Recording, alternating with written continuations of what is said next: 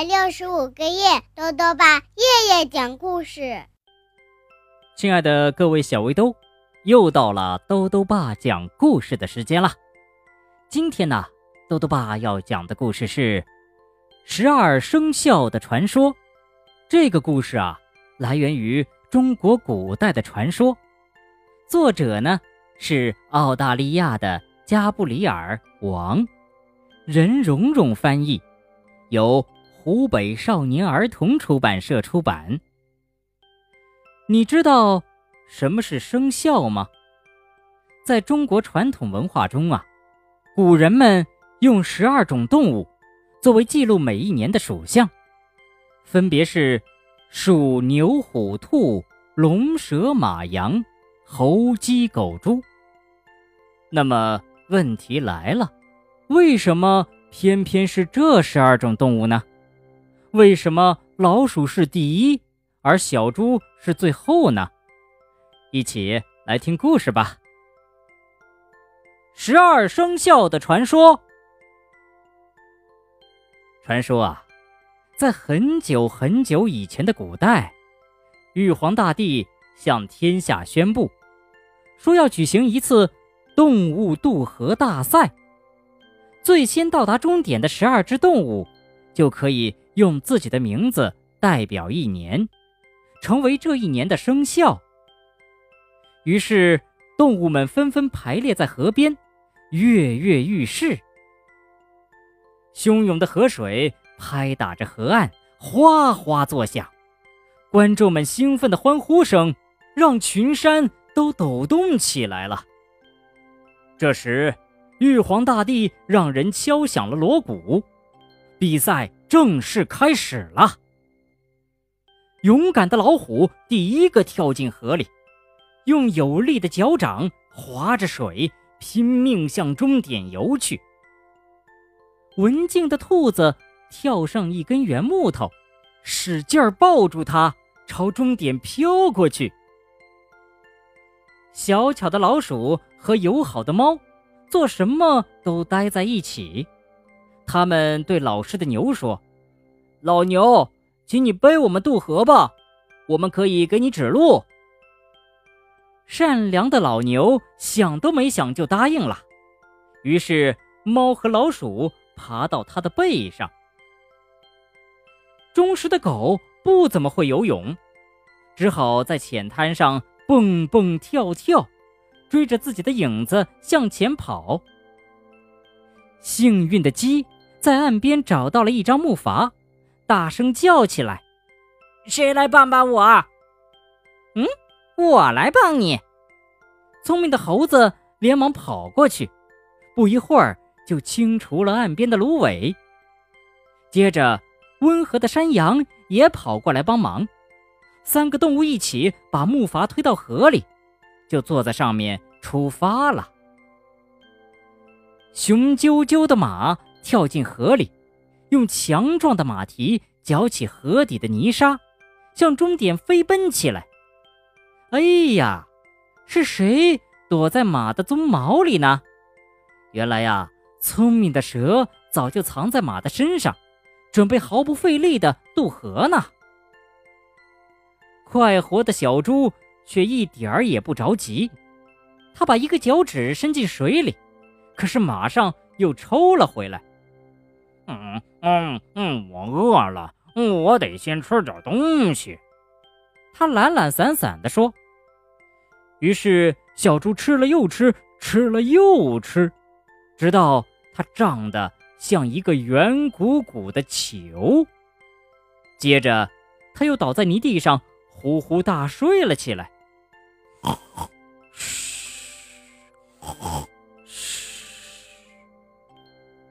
威猛的龙展开身躯，在河面上空飞舞，它的鳞片在阳光中闪闪发光，云朵都飞快地散开了，雷声滚滚，连群山都震动起来。哇，我们到了，我们赢了！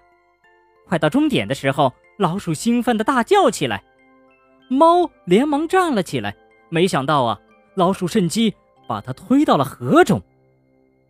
嗯嗯，这这是怎么回事儿？老牛连忙问。啊，嗯，没什么，呃，什么事儿都没有。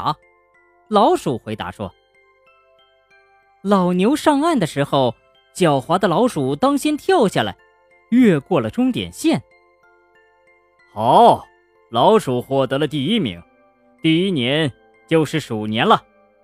玉皇大帝高兴地说：“牛是第二名，第二年是牛年。”你为什么游得这么慢啊？快到终点的时候，兔子冲着老虎叫道：“哎呀，我被一股急流冲远了！”老虎气呼呼地回答说：“不过幸好我又游了回来。”正在这时，一阵大风吹来，把圆圆的木头吹到了岸边。兔子连忙跳上岸，跟在老虎的后面，越过了终点线。接着，长长的龙从天空中落了下来。玉皇大帝好奇地问：“你为什么现在才到呢？”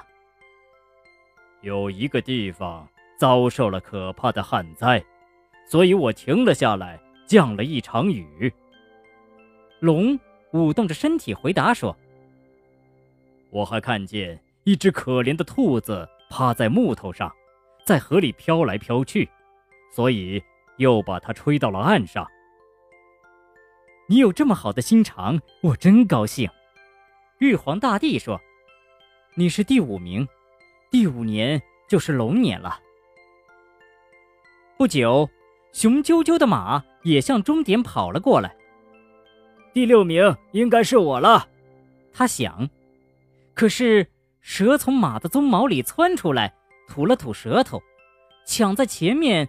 划过了终点线，山羊、猴子和鸡坐着木筏到了岸边，也跳了上来。你们三个团结合作，我也很高兴。玉皇大帝夸赞说：“第八、第九和第十年分别是羊年、猴年和鸡年。”这时，狗摇着又短又粗的尾巴。向玉皇大帝跑来！哎呀，我只顾着在沙滩上玩，差点忘了比赛的事儿。他汪汪叫道。玉皇大帝哈哈大笑着说：“哈哈，那第十一年是狗年了。”小猪一觉醒来，才挺着圆鼓鼓的肚子，不慌不忙地过了河。嗯，你也不错。